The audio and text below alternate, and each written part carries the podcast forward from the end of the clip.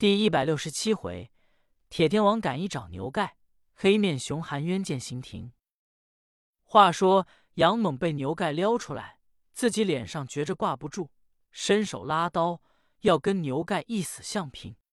陈孝赶紧拦住说：“贤弟不可，一则着他也是个浑人，再者你我弟兄不便跟他一般见识，大人不见小人过，宰相肚里有海涵，何必如此？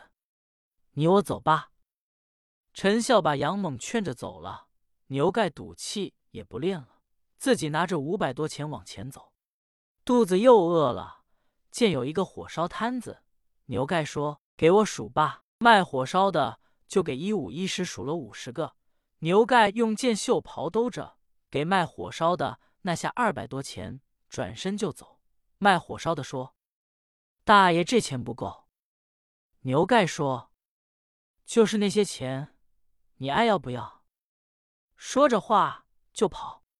卖火烧的有心追罢，又没人看摊子，牛盖蜷着火烧走远了，正往前走。见羊肉铺煮羊肉正出锅，牛盖过去说：“这块给我，那块给我。”羊肉肖掌柜的就给他拿。牛盖拿了五块肉，把三百钱掠下就走。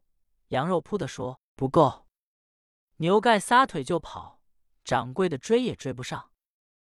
牛盖拿着火烧羊肉来在一条胡同，见一家门首有上马石。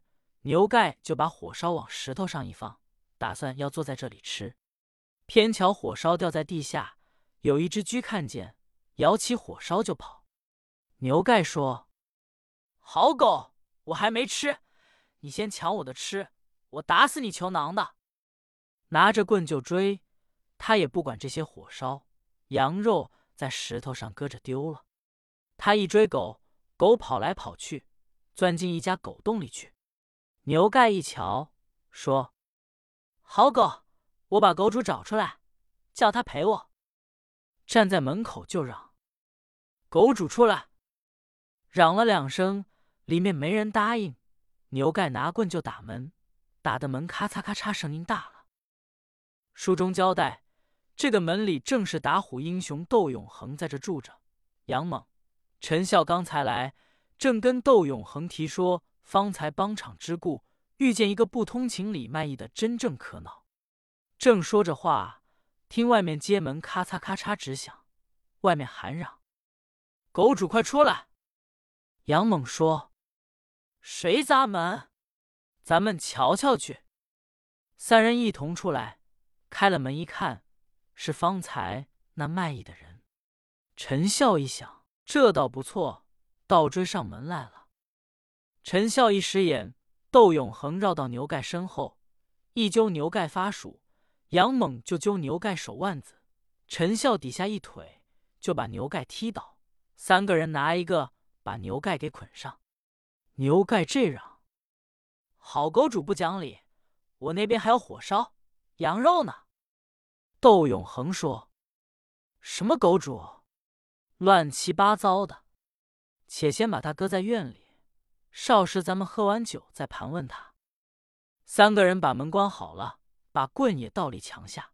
三人来到屋中，摆上酒菜，喝酒谈心。刚喝了两杯酒，就听外面打门说：“开门来！”杨猛一听是济公的声音，说：“师傅来了。”窦永恒就问：“谁？”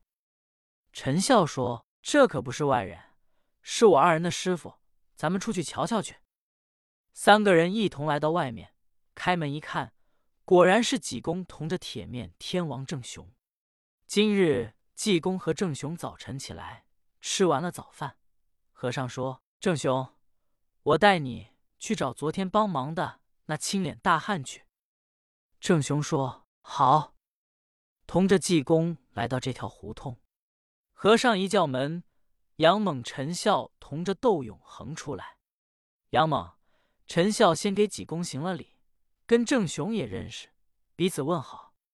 陈笑说：“窦贤弟过来，我给你见见，这是我师傅灵隐寺济公长老。”窦永恒见和尚蓝楼不堪，心中有些瞧不起，碍着杨猛、陈孝的面子，不能不行礼，给和尚做了一个半截衣。牛盖在里面瞧见郑雄，牛盖就嚷：“黑掌柜的，你快救我笑！狗主不讲理，把我镶上了。”郑雄说：“谁是黑掌柜的？”接着就问：“你们为什么把他瞄上？”杨猛说：“因为他无故特来砸门。”郑雄说：“你们几位冲着我，把他放了行不行？”陈笑说：“我们跟他也不认识，也无冤无仇，既是正也讲情，把他放了吧。”立刻把牛盖放开。和尚说：“郑雄，你把他带了走吧。”郑维说：“师傅不回我家去了。”和尚说：“不去了。”郑雄这才告辞，带着牛盖径自去了。杨猛就问：“师傅上哪去？”和尚说：“我回庙。”陈笑说：“师傅到里面坐坐，喝杯酒再走。”和尚说：“又不是你家，我不便进去。”陈笑说：“这也如同我家一样，师傅里面歇息无妨。”和尚说：“进去就进去。”说着话往里就走，窦水恒心里就有点不愿意，心里说：“杨大哥、陈大哥，做什么往我家里让和尚？我又有家眷，当面又不能说，同着和尚来到里面。”陈笑说：“师傅喝杯酒吧，现成的。”和尚也并不谦让，坐下就喝。这三个人也坐下了，和尚喝了三杯酒，叹了一声。陈笑就问：“师傅怎么了？”和尚说：“我和尚跟着好朋友一同坐着喝酒也罢了，跟着王八羔鱼喝酒一同坐着，我真不愿意。”陈笑说：“什么叫王八羔子？”和尚说：“要当王人还没当，就叫王八羔子。”陈笑说：“我是王八羔鱼。”和尚说：“不是。”杨猛说：“我是王八。”和尚说：“不是。”总共三个人，这两个人都不是。窦永恒一听就恼了，说：“你这和尚真是满嘴胡说！我要不这陈阳二位兄长的面上，我真把你打出去。”杨猛、陈孝赶紧就劝说窦贤弟：“你不知道济公是诙谐的。”和尚又说：“看君颜色不正，有点印堂发青，横祸非灾难辨明。”大略难逃数定，违被他人抢去家财，一旦成空，永恒须得早逃生，难免临期失迎。说的窦永恒气得直哆嗦，颜色更变。和尚说：“你要到了大吉大难之时，连叫几颠和尚三声，必有救因。”我和尚走了。说着话，济公站起来就走。杨猛、陈孝见济公走后。窦永恒气得了不得，这二人也觉着无味，当时也告辞。杨猛、陈孝走了，窦永恒心乱麻烦，躺在炕上就睡了。一连三天没出门。周氏娘子是个贤德人，怕丈夫烦出病来，说：“官人别尽发烦，尽发顿，又该怎么样？再说找事也不是忙的，倘若忧虑出病来，更糟了。”你带上几两朵银子，出去开开心，散散闷，好不好？窦永恒听妻子一劝解，自己一想也是烦不出事来，自己把衣服换上，带上了几两散碎银子，由家中出来，打算去约杨猛、陈孝到酒铺喝酒去。刚一出家门口，往前走了不远，见由对面来了两位班头，带着有十几个班头伙计，都是头戴青布英灵帽。青布靠衫，腰系皮挺带，足下薄痛快靴，窄脑鹰腰的，各拿单刀铁尺，像办案的样子。一见窦永恒，官人说：“借光你了，这是青竹巷四条胡同吗？”窦永恒说：“是呀。”官人说：“有一位打虎英雄黑面能斗永恒，在哪个门望？”窦永恒说：“你们找窦永恒做什么？”官人说：“我们跟你打听打听。”窦永恒说：“在下就姓窦，叫窦永恒。”官人说：“哼，尊驾就是窦永恒，尊驾就在周老头院子住吗？”窦永恒说：“是啊，找我做什么？”官人说：“你有一个朋友在金银殿帅老衙门打了官司，叫我们来给你送信，你跟我们到衙门瞧瞧去吧。”窦永恒说：“什么人打了官司？”官人说：“你到那瞧瞧就知道了。”窦永恒一想，自己朋友是多的，就瞧瞧去吧，自己跟着就走。本来窦永恒。也没做犯法的事，心里并不多疑。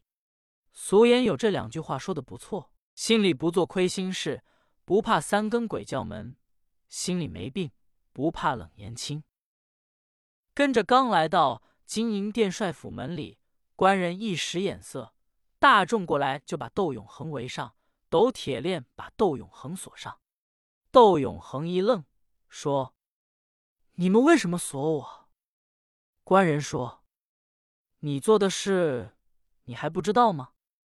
窦永恒一想，我并未做过犯法事，这真是闭门家中坐，祸从天上来，自己又不能拒捕，只得等着过堂再说吧。官人进去一回禀，少时就听里面响鼓响梆子打锁，响了三遍梆清，立刻金银殿帅二品刑庭大人升堂。有四十名战堂军刽子手、抱刀刀斧手，也都在大堂伺候。状造快三班，威武二字喝喊唐威，吩咐带差事。有人拉着窦永恒上座，官人喊嚷：“白沙岗断路劫银，杀死借粮饷官，抢去饷银贼首，黑面熊窦永恒是你吗？”窦永恒一听这案，吓得惊魂千里。不知这场横祸非灾从何而来，且看下回分解。